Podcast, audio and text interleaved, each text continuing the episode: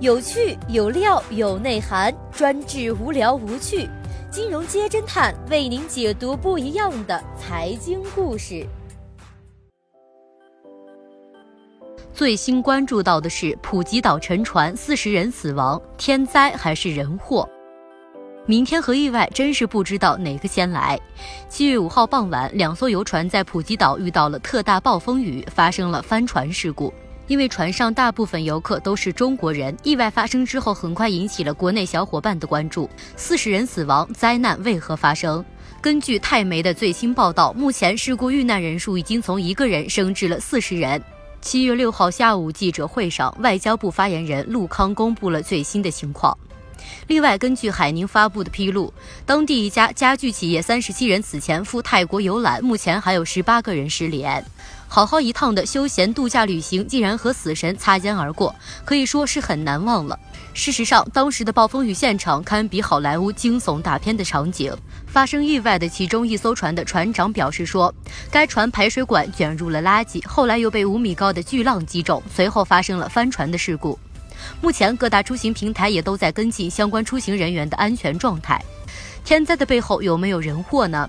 追问沉船事故为何会发生，首先是因为游客在七月五号下午五点多遇到了暴风雨。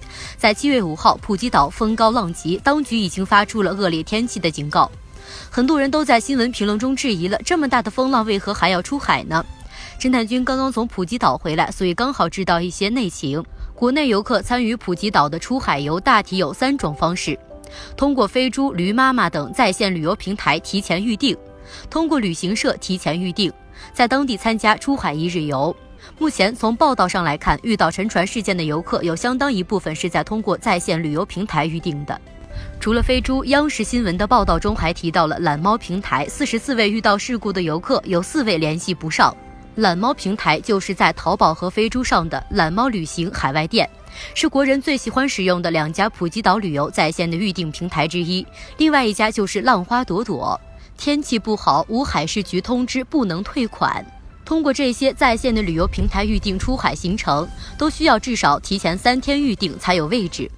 但是目前泰国是雨季，天气变化多端，到时候如果天气很差，没有泰国的海事局不允许出海的通知，那么行程也不会取消，费用也是不退的。侦探君就这一问题也咨询过懒猫客服，答案如图。此前，侦探君曾经和浪花朵朵客户联系，遇到了普吉岛出海的行程，提到有五级风，想等天气预报出来之后再定。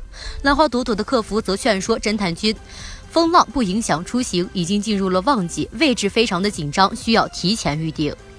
而在包括浪花朵朵在内的多个普吉岛出海产品的图文介绍中，均明确表示了，这种提前预定的出海产品，只要没有海事局的通知，因为下雨天气拒绝出行，费用也是不能退的。而泰国海事局通常也只会在七八级台风这种极端恶劣天气时候才会发出禁止出海的通知，即便是五六级的大风，也会很少发出禁止出海的通知。根据报道，这一次的沉船事故是遇到的暴风雨，伴随的正是六级大风。这一次的帆船事故中，已经证实有将近五十位国人通过在线平台预订出海产品。他们应该在出行那一天也考虑过天气是否不适合出海，他们应该也有过动摇。但是因为不能退款和海事局没有禁止出海视为可以出海的多种原因中，还是选择了出海。而与这一种必须提前预定、遇到恶劣天气拒绝出海、费用不退的旅游霸王条款相比起来，更加危险的事情则是泰国旅游业对于安全防护意识的淡漠。侦探君此前就在普吉岛的码头上翻船，就发现很多中国游客没有领救生衣就上了船，而且就算是领了救生衣，因为当地最近都是三十度左右的气温，所以很多游客也不穿救生衣。而地接导游或者是当地的服务人员，由于都是本地人，大部分水性很好，也不会做过多的提醒。这一点，很多去过普吉岛旅行的网友都提到过。侦探君还特意找到了网友录制的凤凰号沉船之前的视频，从视频中可以清楚看到，很多人在大风大浪的颠簸中出现了晕船的症状，趴在桌子上，但是相当一部分人身上还是没有穿救生衣。视频太大，插不进文章中。有想看凤凰号心腹之前的视频，小伙伴们可以在金融街侦探公众号后台输入“凤凰”，可以调取当事人在现场拍摄的视频。生命可贵，不要大意，希望大家引以为戒。此外，就是侦探君这一次在普吉岛玩，也发现了一个问题，那就是安全防护措施老旧、原始。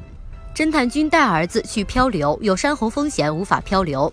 导游临时给我们一行人更换为了丛林骑大象。我们的安全措施就是一根绳子拦腰拴住。大象走着走着，天空下起了雨，丛林里是相当的湿滑惊险。大象一会儿吃树，一会儿乱走，时不时还滑一下，走在半路上进退不得。象夫只好跳到地上指引大象走路。我们玩的果然是心跳。而其他的普吉岛游乐项目也均存在安全防护措施老旧、原始的问题。有游客对于媒体表示说，他在普吉岛与朋友浮潜的时候，氧气瓶就破裂过。所以，普吉岛这一次的重大沉船事故，表面上看是天灾引起的，但是背后实在是人祸不少。这里面既有平台的责任，也有商家的责任，还有游客自身的原因。事故责任还未追究，国内网友对于这一起事故的议论就有跑偏的迹象。侦探君只想说，都是同胞，相煎何太急。而且普吉岛不是境外穷游首选的地方吗？也不是什么昂贵的消费不起的发达国家。同胞蒙难，还有这么需要追究的责任和亟待解决的问题，不去推动这些，普吉岛沉船的悲剧就还会发生。这个时候说风凉话有什么好处呢？如果你和侦探君一样，发现过泰国旅游业存在的一些风险，欢迎在评论区留言。你的一条留言，或许就可以提醒到其他人，避免了新的悲剧。好的，以上就是本期节目的所有内容。要想了解更多价值内容，欢迎订阅“金融街侦探”微信公众号。本节目由金融街侦探独家制作播出，谢谢收听，咱们明天再见。